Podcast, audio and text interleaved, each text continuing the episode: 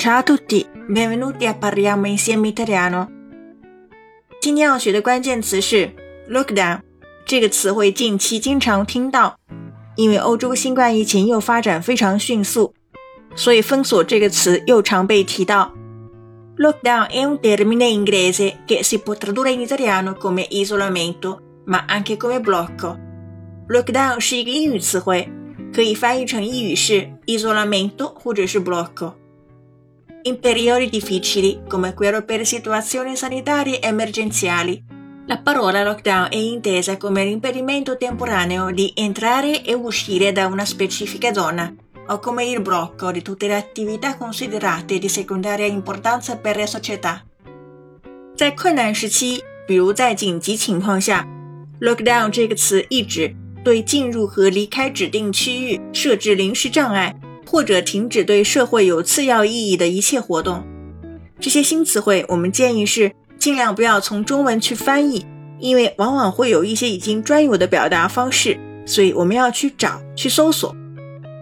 Il lockdown natale è incubo da 4,1 miliardi per il turismo. solo per le mancate spese degli oltre 10 milioni di italiani che lo scorso anno sono andati in vacanza nel periodo delle feste。圣诞节封锁将会是个噩梦，对旅游业会造成四十一亿损失。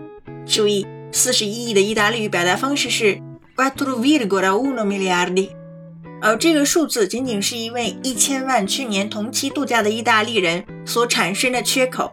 就是说，他们今年可能无法出行，就会造成这笔损失。而孔特在卡普里岛演讲时说道：“Io non faccio previsioni per Natale, e io faccio previsioni in questo momento delle misure più adeguate, idonee e sostenibili per prevenire un lockdown. Ma è chiaro che molto dipenderà dal comportamento dei cittadini。”他说：“我没有对圣诞节做出预测，他做的预测是。”在此时，对不封城所做的合适且必要的措施究竟有哪些？但很明显，取决于公民的行为。OK，avete imparato？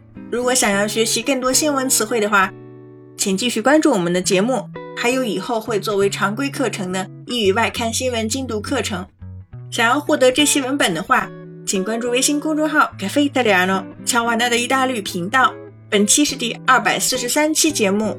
在公众号后台输入二四三即可获得完整文本。Ci vediamo alla prossima e parliamo insieme italiano. Ciao!